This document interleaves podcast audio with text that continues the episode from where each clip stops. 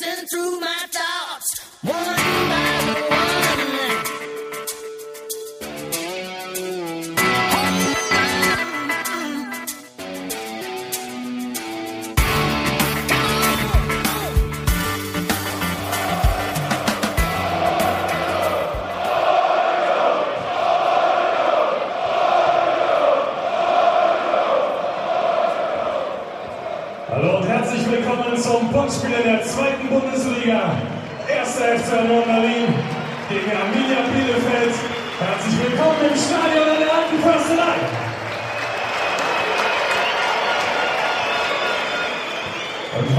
verdient haben und weil Sie das vielleicht gerade noch hören konnten, gilt als erstes der Gruß dem Schiedsrichterteam heute. Und zwar ist der Schiedsrichter Florian Mayer assistiert an den Linien von Carsten Kadach und Harm Osmers. Der vierte Offizielle ist Martin Beermann. Habt ihr nett gemacht mit dem. Und damit natürlich wie immer ein besonders herzliches Willkommen unseren Gästen. Schön, dass ihr hier seid heute am Sonntagnachmittag. Schönen guten Tag in Berlin, ihr aus Bielefeld. Und hier kommt die Mannschaftsaufstellung von Arminia Bielefeld. Trainer Frank Eulberg schickt folgende Mannschaft auf das Feld im Tor mit der Nummer 33 Patrick Platins. Und mit der Nummer 2 Markus Schuler. Und mit der Nummer 3 Markus Bollmann. Und mit der Nummer 5 der Mannschaftskapitän Rüdiger Kauf. Und mit der Nummer 6 Nils Fischer. Der Nummer 8 Giovanni Federico. Und mit der Nummer 10 Christopher Katongo. Mit der Nummer 16 Andrei Mijatovic. Mit der Nummer 20 Michael Lamey. Mit der Nummer 29 Frank Mangaguela. Und mit der Nummer 30 Kevin Kern. Unsere Mannschaft in wenigen Augenblicken bis gleich.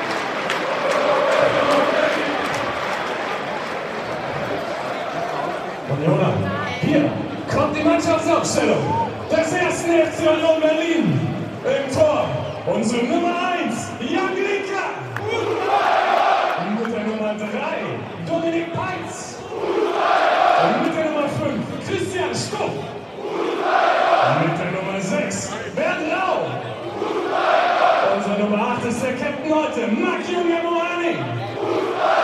Mit der Nummer 16 in der Startelf, Christoph Minz. Mit der Nummer 17, Thorsten Matuschka. Mit der Nummer 19, Shinelu Ede.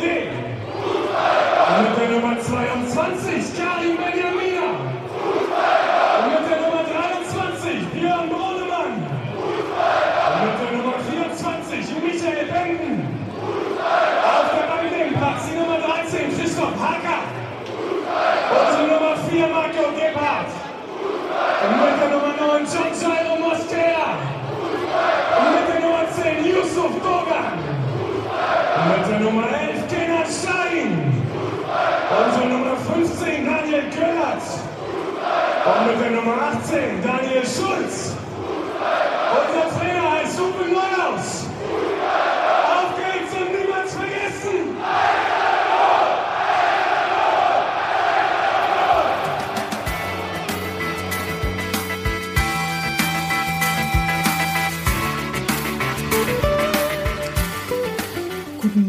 Mittag oder Abend äh, aus der Küche von Steffi und Sebastian. Sebastian und Steffi, warum auch immer, ist eigentlich mehr deine als meine.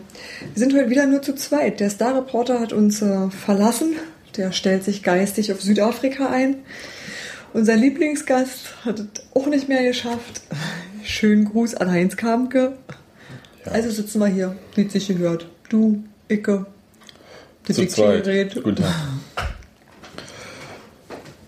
Es war das letzte Heimspiel und die Mannschaft hat es ja nochmal richtig spannend gemacht, indem sie in Cottbus erst zur zweiten Halbzeit irgendwie angereist ist.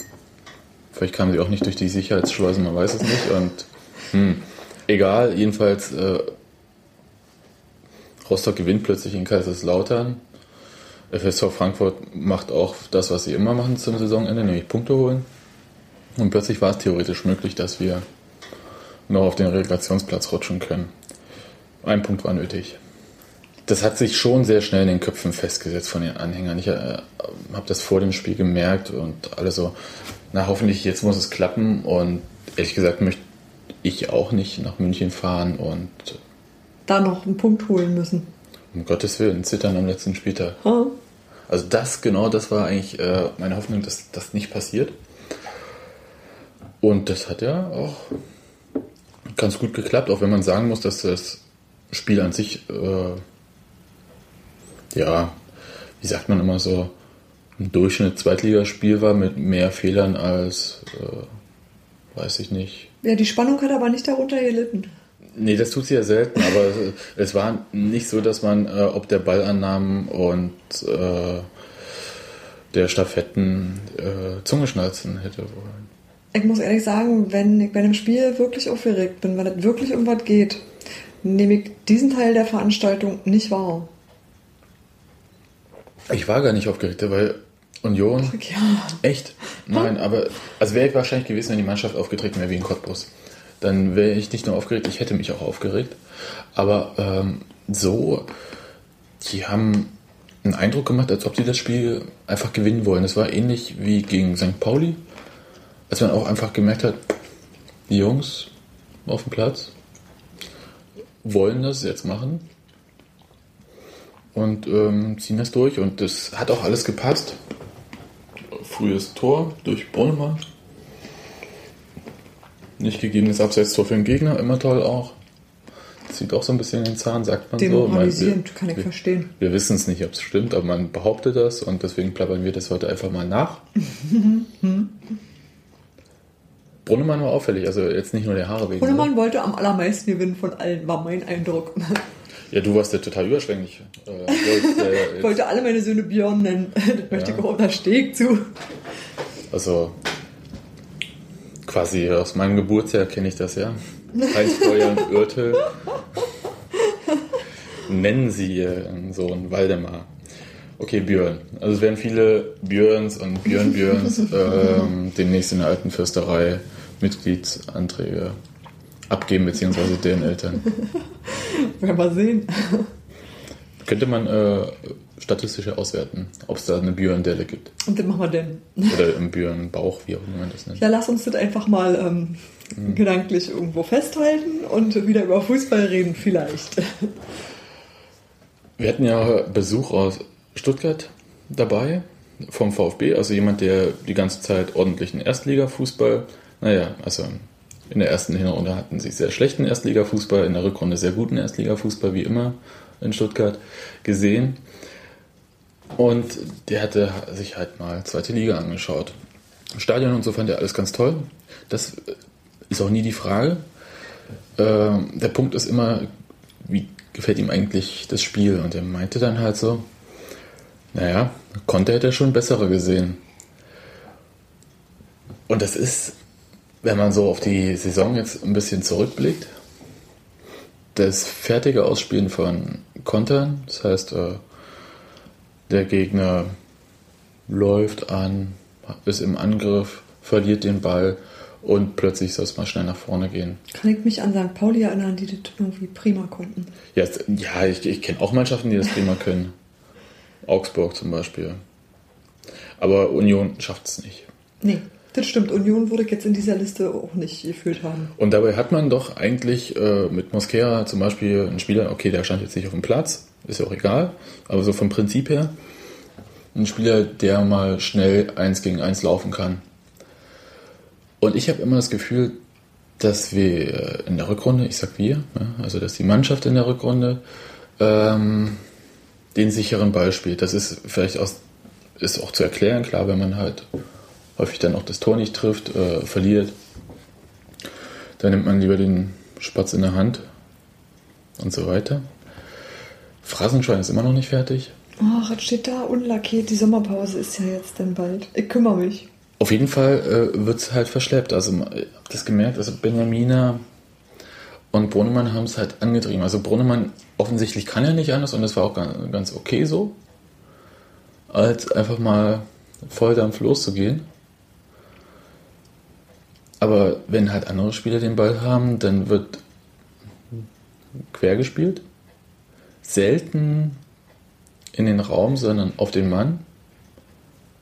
So dass es halt auch mit dem Pass kein Raumgewinn ist. Ärgerlich. Oder halt nach hinten dann, um äh, sicher von hinten aufzubauen, obwohl man eigentlich eine Kontermöglichkeit gehabt hätte. Würde ich so, wäre ich Uwe Neuhaus, der ich nicht bin, und äh, meine To-Do-Liste für den Sommer schreiben. Ansonsten würde ich natürlich sagen, Abseitsfalle, check, wunderbar, klappt super. Standards, check. Nicht nur Matoschka, wunderbar. Ecken, fallen ja auch Tore danach. Also von dem Standpunkt her nicht. Aber wenn man halt so Spielberichte liest, also wenn andere Leute Spiele von Union beschreiben und das Wort Bieder fällt, dann fällt mir eigentlich immer dann auch ein, dass man halt ähm, das Umschalten von Abwehr auf Angriff, ja, dieses schnelle Umschalten, halt nicht hinbekommt. Also dieses Überfallartige, was St. Pauli halt Ja, äh, ist nicht hingekriegt hat. spektakulär einfach. Ja, und ist natürlich auch klar, äh, wenn man sich ein paar Spielertypen bei uns anschaut, die auch einfach mal nicht äh, die Sprinter sind. Das ist auch überhaupt nicht ehrenrührig, das ist halt so.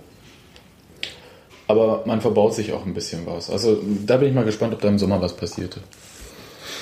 In die Richtung.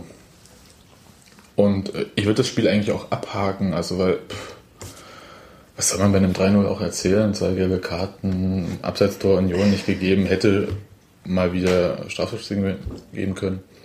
Spannend fand ich eigentlich die Schlussszene. Schein schnappt sich den Ball, versucht eins gegen eins in den Strafraum zu kommen und er hebt ja wirklich nicht mehr ab. Muss man mal so sagen. Und er wollte wirklich das Tor schießen. Er wollte aufs Tor schießen und wird halt vor dem Strafraum gelegt. Ich glaube, ich habe kurz gedacht, der schlägt den Bielefelder tot. Einfach nur dafür, dass er ihm diese Tormöglichkeit geraubt hat. Gar nicht, der Freistoß war ihm eigentlich total egal, weil er wollte endlich mal was äh, Oh. zeigen und machen. Und man merkt irgendwie, also in dem Brodel, also ich weiß nicht, also ich weiß nicht, Brodel vielleicht zu viel, aber der ist giftig. im Mund. Also der ist, Ich glaube auch, dass das ein sehr ehrgeiziger Typ ist. Und ähm, dem doch eigentlich nicht, nicht reicht, sich irgendwie da ähm, so rinzuschwalben. Also davon hat Nicht er wirklich mehr. inzwischen Abstand genommen und der probiert es jetzt tatsächlich mit Fußball. Und wenn das dann natürlich auch nicht weiterhilft, dann wird man ärgerlich. ja, na, zumal er halt als, ähm, wir mal gucken, ja, Einwechselspieler war er ja auch, ne? Ja, ähm, wenig Zeit hat, sich zu beweisen. Ne? Da muss man ja sofort bei 100% sein. Und wenn man 20 Minuten nur spielt, dann will man halt die Chancen, die man da auch bekommt, äh, wahrnehmen, um halt dem Trainer irgendwelche Argumente zu liefern, von Anfang an zu spielen. macht er eigentlich auch regelmäßig, finde Also, ich find- Also mir hat Schein in den letzten Spielen eigentlich immer gut gefallen. Mir auch. Ähm, mit dem Tor sollte es auch mal wieder klappen. Das, das hat mir leid. Andererseits, äh, ich habe kurz überlegt, mein Gott, Matuschka ist ja schon draußen. Wer soll denn den Freistoß schießen? Das stimmt, das war ein bisschen überraschend. Und dann ähm, war man ja schon dabei zu überlegen, irgendwie, ähm, okay, in Dohan. Und der macht den. Wie Thorsten Matuschka nicht besser könnte. Und äh, man wollte dann eigentlich auch singen, Hüsebe Dohan, du bist der beste Mann. Und dann war aber Abpfiff und alles ist irgendwie da untergegangen. Also irgendwie ist das Tor auch untergegangen im allgemeinen Jubel. Das war ein bisschen Ja, schade. in der 91. Minute ist das manchmal so. Naja, wenigstens hat er nicht direkt beim Schuss abgepfiffen, hätte er auch machen können. Nun gut, 3-0. Gegenseitiges Abfeiern, Klassenerhalt, check. Wunderbar, 44 Punkte. Man könnte es sogar noch auf einen einstelligen Tabellenplatz schaffen. Das werden wir sicher demnächst auch äh, noch in den Zeitungen lesen bis Sonntag. Ist ja noch ein bisschen Zeit, da wird ja noch allerhand Papier bedruckt. Eben. Gehen wir mal, wir mal weiter. Kommen, gehen, bleiben. Gebhardt, Ist klar. Busch ist klar. ja, wohin geht Busch? Ben, ich bin mir nicht sicher. Äh, Meinst du, dass das schon, dass das schon klar ist? Glaube ich nicht, ne? Ich denke, dass es offen ist. Einfach auch, weil er mit seiner der Verletzung, noch, Verletzung, nicht, ja. noch nicht durch ist. Okay, also Gebhardt macht den Trainerschein. Ja, finde ich schön. Finde ich eine gute Alternative Wozu? zum ähm, Frührentner sein. Ja, mit. Nein, äh, natürlich ist er dafür bei weitem zu jung. Nee, aber ich meine, der hat einfach ein gewisses Maß an Erfahrung äh, aufzuweisen. Also,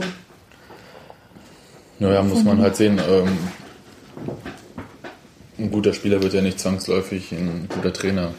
nee, meine ich nicht. Ich meine einfach ein sehr, sehr erfahrener Spieler, der auch. Ähm, Das war Lothar Matthäus auch. ja, das stimmt, aber ja, der hat andere Defizite. Schwäche für junge Frauen. Okay, aber das ist ja egal. äh, Wir werden mal sehen, äh, wie äh, Gebhardt das managt, äh, den Sprung dann letzten Endes ins Trainergeschäft, wo wir ihn sehen werden. Gibt ja einige, die äh, Oberliga trainieren oder erstmal Verbandsliga. Der hast du in Berlin noch genug. Also, Ja, das, auch. das ist ja immer die Frage, ob die auch bezahlen können irgendwas, aber ja. Nee, aber das ist. Äh, Bempen könnte sein, dass er wieder in den Ruhrpott zurückgeht oder halt auch die Schuhe in den Nagel hinkt. Und dann, das waren ja so die drei klaren Punkte. Daniel Schulz, äh, Hüseyin für Dohan sind so die, man hört es von den Fächern, äh, von den Fächern, von den Dächern des Forsthauses pfeifen. wer pfofft denn? Das. Herr Dohan seinen Vertrag nicht verlängert bekommt, das hat ja auch ähm, Kenan Schein erzählt. Nach dem Spiel. Hm. Ja, naja, erzählt wäre ja komisch. Er hat gesagt, ähm, wenn Yusuf keinen Vertrag bekommt, will er, soll er Yusuf heißen. Weiß ich nicht, ich habe eigentlich das anders verstanden. Also so hat es die Bild übernommen. Ich habe das anders verstanden. Also für mich war es irgendwie so, Yusuf soll einen Vertrag bekommen. Gebt dem Mann endlich einen Vertrag. Hm. Ich hätte auch kein Problem damit, ähm, Herrn Schein, äh, Yusuf Schein zu nennen. Das ist, das ist so lange her, seine Tore macht. Aber bei Dohan fehlt mir so das Tempo. Also er versteckt sich äh, für mein Gefühl zu sehr im Spiel. Ich habe nie das Gefühl, dass er halt eine Dominanz ausstrahlen kann wie Matuschka. Es ist nicht so, dass Matuschka irgendwie der äh, wüste Lenker im Spiel wäre, aber es ist zum Beispiel aufgefallen, als es ein bisschen ruhiger ging am Sonntag während des Spiels, dass er am Mittelkreis steht und in die Hände klatscht, weiter, weiter über den Platz brüllt und so. Also der so ein bisschen die Jungs mitzieht, der auch mal mit einer Aktion die Leute mitziehen kann. Also mit einer Einzelaktion halt zeigen kann, hier, hier geht was. Und das kam mir von äh, Dohan eigentlich gar nicht. Es ist eher, also für mein Gefühl, ich weiß es natürlich nicht, ich bin ja nicht in der Mannschaft, sondern man beobachtet die ja auch nur während des Spiels. Ist er ein Tick zu ruhig für die Rolle, die er da spielen soll oder will. Und halt auch ein Stück gefühlt zu langsam. Das stimmt, das weiß ich gar nicht. Also das ist mein Gefühl. Ob die Daten das auch sagen. Wer weiß. Daniel Schulz. Daniel Schulz, ähm, Um den tut mir ja unendlich leid. Aber da müsste, kann man ja mal ähm, Herrn Bunkers von Kurier auch zitieren, der sagte, ähm, der Prophet im eigenen Lande. Ne? Also erzählt er halt nichts. Und ein Wechsel tut gut, der im Ruprecht tat es gut, auch wenn es nicht freiwillig gesch äh, geschehen ist. Und ähm, es wird schon kolportiert, dass halt äh, Schulz zu Ingolstadt wechseln kann, soll. Ich weiß gar nicht, ob das hinhaut, wenn Ingolstadt doch aufsteigen sollte noch in die zweite Liga. Man weiß es ja nicht, was da alles unten gerade passiert. Aber in der dritten Liga wird er locker unterkommen, bin ich mir ziemlich sicher. Und das ist einfach mal weg vom Umfeld und so. Sich beweisen in der Fremde. Gesellenlehre, ja, ach, wie auch immer man den Quatsch nennt. Ja, nee, aber ich es sehe ist eigentlich halt, auch, dass er äh, in, in Berlin nicht wirklich eine Chance hat. Also dafür hat er zu wenig gespielt einfach. Ja, und ich Und, möchte äh, ihn nicht in zwei Jahren bei Germania schon Eiche sehen. Nee, das wäre einfach schade drum. Aber das stimmt, auf, auf der Position besteht auch nicht wirklich äh, Bedarf. Also, Innenverteidiger? Nachdem sich Christoph Menz ja als Allzweckwaffe herausgestellt hat und eigentlich mit Stuff und Göhlert gute Leute da sind und Bernd Rau.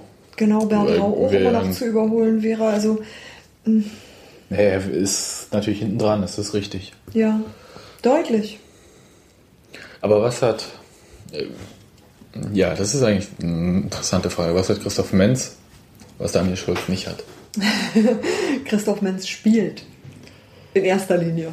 Und zwar überall, wo man ihn hinstellt. Ich glaube, den Jungen, okay, ins Tor würde ich ihn nicht stellen, Nein, nicht- mir nicht unbedingt. bisschen, aber den kannst du auch mal vorne hinstellen. Der spielt alle Positionen solide. Ja, ja, aber er spielt, der spielt aber auf keine herausragend. Verstehst du, was ich meine? Ja, der ist halt Allzweckspezialist. Ja, aber was willst du. Ja, das, man kann sich darüber streiten, ob Vielseitigkeit was Gutes oder was Schlechtes ist. Also ob man dann ähm, dafür andere Sachen nicht kann. Aber das ist natürlich jemand, äh, wenn du dich darauf verlassen kannst, den kannst du da oder dorthin stellen. Dann hast du auf jeden Fall immer eine Option, die niemand vorher ausrechnen kann. Also Also ich habe im äh, vorletzten bei Lesser, dem österreichischen Fußballmagazin, ein bisschen was gelesen über diese Nachwuchsarbeiten, Technikschulen für äh, Jugendmannschaften. Und ähm, da war ein Leiter von so einem Nachwuchszentrum, der gesagt hat, ähm, dass sie über 90 Prozent des Trainings darauf ausrichten, die Stärken der einzelnen Spieler noch stärker zu machen und nur 10% auf die Schwächen gehen. Das heißt, anstatt halt äh, die Schwächen zu bearbeiten, so dass sie da einigermaßen sind und dann überall so ein bisschen mittel sind. Meinte, Spezialisten ausbilden. ja, er meinte halt, äh, im Bedarf von den Profimannschaften, also ich meine, es ist Österreich, ne, aber es ist trotzdem, ist ja auch Fußball und auch Profifußball, auch wenn man damit mal drüber lachen mag, aber ich glaube nicht, dass, es, äh, dass man darüber lachen muss. Aber er meinte halt, ähm, der Bedarf ist halt immer, ich will so einen Spieler haben und wenn die auf, bei einer Fähigkeit sehr gut sind, dann schauen die Vereine über die Schwächen eher hinweg, anstatt sich halt so ein durchschnittlicher Spieler ist jetzt so, ist jetzt böse dem Mensch gegenüber, das stimmt auch nicht. Aber das, ich meine auch nicht, dass er irgendwie äh, schwach wäre, sondern dass er halt kein Profil als Spieler ausgebildet hat. Und dass ihm das halt tatsächlich zum Ja. Nachteil gereichen kann. Ja, andererseits, äh, Wert anders würde wahrscheinlich überhaupt nicht aufgestellt werden. Wisst ihr, bei der derzeitigen Besetzung, dann hätte er in der Saison nicht so irre viel gespielt. Also er hat kein wirklich tolles Spiel gemacht. Es war in Ordnung. Aber es war halt auch nicht mehr. Und er weiß halt haargenau, und das ist halt der Punkt, ist Paul Tomic fit? Spielt Christoph Menz nicht. Ja, Und ich weiß nicht, ob ich damit zufrieden wäre. Und Uwe Neuhaus hat irgendwann mal gesagt, oder war es Christo- Christian Beek, ich weiß es nicht, dass es manchen aus unseren Jugendmannschaften schon genügen würde, mit den Profis zu trainieren. Wie gesagt, es geht jetzt eher mehr dann ins Allgemeine schon. Wie man das halt verzahnt, wie man äh, die Leute reinholt. Weil es kann ja gehen, also es kann ja nicht alles nur daran liegen, dass äh, die zweite Mannschaft. wie alt ist denn der Mensch? ich blätter mal kurz. Ich, ich tippe auf 23 oder sowas. Ähm, 88, 22.12.88, 21. Ne? Liege ich falsch? Nö, 21. Aber er hat nicht mehr viel Zeit, um ähm, wirklich Vollprofi zu Ja, werden. das ist, wo meine Frage eigentlich hinging. Hm? Also da ist äh, deine Schulz natürlich einen Tick weiter, ne? Der sollte wahrscheinlich äh, einen Ticken. Der ist, glaube ich, ein bisschen älter. drei Jahre oder sowas, ne? Ne, zwei Jahre Zwei älter. Jahre, Zweieinhalb ja. Jahre älter. Ja. Und na klar kann Christoph Menz äh, noch ein Jahr so machen. Und bei der Verletzungsanfälligkeit von Paul Tomic ist das wahrscheinlich auch gar nicht schlecht. Und äh, auch in der Innenverteidigung zu haben. Er ist zum Beispiel schnell. Aber was er zum Beispiel nicht ist, äh, Sicherheit im Spielaufbau. Auch mal den langen Ball dann zu spielen, also ohne rauszukloppen, sondern den langen Ball nach vorne äh, auch zu einem Spieler, der ankommt. Hm. Also da bin ich so ein bisschen und eins gegen eins äh, ein Tempo-Dribbling, wie ich das bei Paul Tomic gesehen habe. Der hat da schon mehr drauf. Also Menz ist dafür ein stabiler Spieler. Geht halt nicht so schnell kaputt. Aber ich, also ich würde mir wünschen, dass er irgendwie eine Art von Profil aufbauen könnte. Und rechter Verteidiger, wieso nicht? Aber dann halt immer und dann halt auch äh, ein bisschen sich auch am Spielaufbau wirklich richtig beteiligen. Ja, und dann könnte es vielleicht was werden. Aber das ist schwierig. Äh, Ich kann mich nicht an jemanden erinnern, der in den letzten Jahren sich bei uns äh, tatsächlich im Männerbereich aus der Jugend durchgesetzt hat, komplett. Also bei Daniel Schulz war- hatte man gedacht, dass es so ist, aber den hat ja Den, alles den haben zurückgeworfen. Verletzungen eigentlich immer wieder zurückgeworfen, ja. Und vielleicht hätte er doch damals zu Rostock wechseln sollen. Aus rein persönlicher Sicht für ihn, meine ich natürlich. Ja, ja, ich weiß schon. Sportliche Gründe. Nee, stimmt. Tja, aber wo brauchen wir noch Leute? Ja, die Torfrage hat sich ja wohl irgendwie Ja, Herr erledigt. Hötteke von Dortmunds zweite Mannschaft. Mhm. Und Christoph Hacker bleibt der dritte Torhüter. Das ist eine gute Entscheidung. Mhm, Finde ich auch. Ich, vor allem finde ich es gut, dass man nicht einfach irgendeinen alten Torhüter geholt hat, so nach dem Motto, der hat Erfahrung, sondern wirklich jemand, der auch mal, der hungrig ist. Also das finde ich eine wirklich sehr gute Entscheidung. Wie sich Herr Hötteke im Zweifelsfall oder auch Herr Glinke äh, als Bankdrücker erweisen, wird man sehen. Weil es kann ja nur einen geben. Wo bräuchte man denn noch Leute? Wer wird uns denn als nächster wegen Alters verlassen? Junger Mohani. Meine Befürchtung eben auch. Nein, der macht noch eine Saison. Und das war's. Der macht noch eine. Ja, das schätze ich so ähnlich ein. Also meinst du, dass man äh, für Doran keinen Ersatz bräuchte? Also den klassischen Zehner will ich gar nicht sehen, weil den braucht man eigentlich auch nicht mehr. Und Peitz hat sich sehr gut entwickelt, im Sinne von, dass er sich mittlerweile, also der, das war mein Peitz Gefühl. ist, glaube ich, unbestritten. Nee, Also, aber ich am Anfang war es halt so, dass ich, ähm, dass er mir vorkam als ein reiner defensiver Mittelfeldspieler, aber der kann auch sehr gut offensives Ja, Mittelfeld spielen. der kann alles Und ähm, der kann da auch äh, vorne bleiben. Da muss ich mal sagen, ich teile zum Beispiel auch da eher die Ansicht von Herrn Bunkus, dass Peitz als Kapitän ganz gut äh, sich machen würde. Naja, der will ja auch bloß wieder seinen Kapitänsfluch bringen. Ja, das kann sein, dass der Zeitung das aus solchen Gründen schreibt, aber tatsächlich, das fand ich überzeugend. Also das war jemand, für, also äh, ich habe mir das so durchgelesen und dachte so, doch, da hat er eigentlich recht, das klingt solide. Ne, solide ist es Klingt vor allem, vernünftig. weil er sich halt immer der Presse zum Beispiel stellt. ja. Ob sie gut oder schlecht spielen. Also den Peitz, der, der ist immer da. Kann man. Ja, aber der rennt halt so, selbst solchen verlorenen Spielen wie dem in Cottbus hinterher. Und das ist, Ja. finde ich schon beeindruckend. Also das ist einfach auch so ein. Na, mir hat er wirklich gefallen dann. Also das war so, wo mein persönlicher Durchbruch war, äh, das Kaiserslautern-Spiel für ihn. Irgendwie, wo ich gesagt habe, da ist ganz, ganz viel irgendwie da, über seine Position auch gelaufen. Ist ja logisch, wenn man sich äh, so einbetoniert. Und da hat er einige schöne Sachen eingeleitet auch. Hat mir gut gefallen und er war halt auch immer defensiv dabei. Also er geht weite Wege und ja. Klar, also, aber die Kapitänsfrage ist mir auch eher egal. Also mich würde eher interessieren, sagst du, wir brauchen noch einen im Sturm, weil Biran, Shahin haben jetzt nicht so. Sehe ich eigentlich ja nee. Ich meine, Biran ist dann schon auch mal, äh, hat dann schon die 30 gerissen. Ne? Ja, Jut Biran haben wir jetzt auch eher. Der hat ja auch ein Jahr nicht sehen. gespielt im genau. Prinzip. Der- Genau, deswegen kann ich das eigentlich ja nicht sagen, wie das ist mit Biran. Aber wenn ich mir so überlege, ähm, Shahin und äh, Benjamina finde ich nach wie vor überzeugend. Bei haben bin ich noch immer noch nicht Saison. ganz, ganz ohne Hoffnung und da wir ihn ohnehin noch haben, ist das, glaube ich, auch keine Frage. Aber es wird ja kolportiert von Gladbach, ein Stürmer. Naja. Also falsch kann es nicht sein. Ja, ich könnte mir schon vorstellen, dass man irgendwie, wenn dann wahrscheinlich Biran austauscht. Ich frage mich eigentlich eher, ob ED lange bei uns bleiben wird, so grundsätzlich. Wieso? Den sehe ich nach wie vor immer nur. hm, Er hat einen sehr knappen Vertrag, glaube ich, bloß bis 2013. Also ist nicht so ein sehr langer Vertrag. War jetzt auch, äh, das ist ihm ja häufig dann auf die Füße gefallen, verletzt. Ja, ihm wird ja immer attestiert, ähm, dass der Körper halt nicht für den Profifußball geeignet ist, also weil er halt so verletzungsanfällig ist. Den sehe ich wackeliger. Ohne was ich es begründen könnte. Aus der Hinsicht, er könnte weggehen oder aus der Sicht, er könnte einfach verletzt sein? Nee, ich sehe den Gewinn nicht. Der hat mich nicht wirklich überzeugt, wenn ich ihn spielen sehen habe.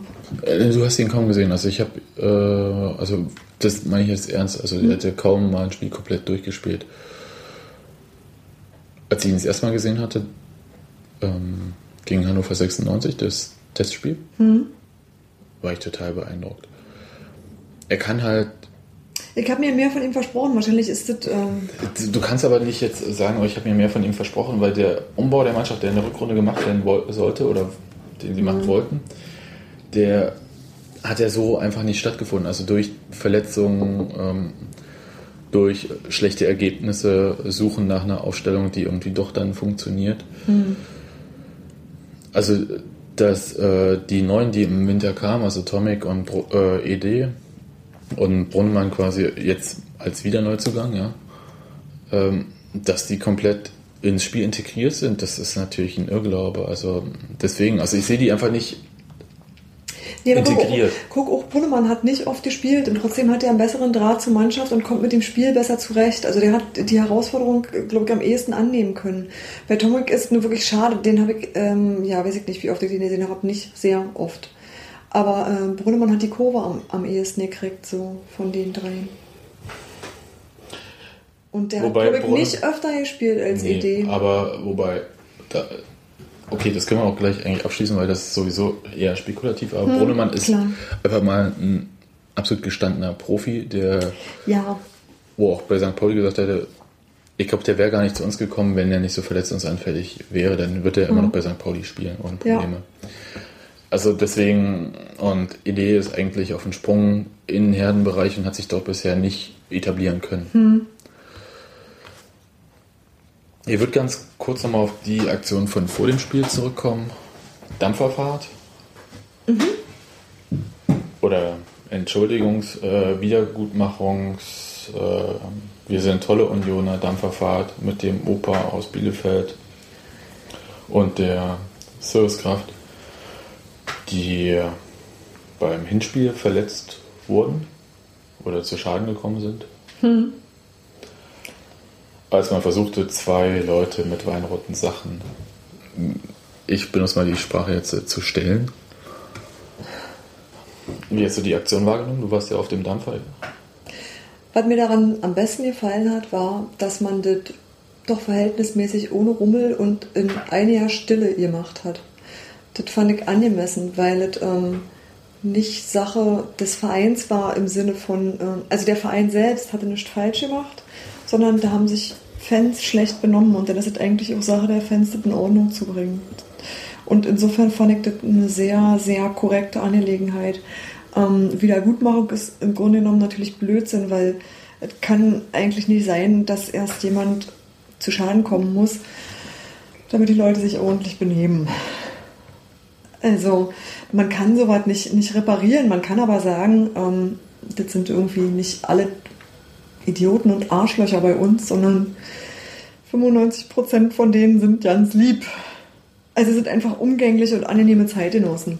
Und äh, was mich auch sehr beeindruckt hat, war, dass auf dem Boot relativ viele Unioner waren, denen tatsächlich ein Bedürfnis war, zu dem Mann hinzugehen und sich zu entschuldigen, obwohl sie persönlich äh, sozusagen nicht diejenigen waren, welche, sondern die einfach nur gesagt haben, das tut uns total leid, dass ihnen sowas passiert ist. Ähm, aber gucken Sie mal, das hier ist auch Berlin. Insofern schöne Sache, fand ich. Dann schließen wir. Melden uns nächste Woche aus München hoffentlich. Hoffentlich mit Verstärkung. Ja, äh, Bayern-Fans. Nur. Nur Bayern-Fans. Wir können ja die rot-weißen Klamotten dann anlassen. Genau. Okay, bis denn. Tschüss.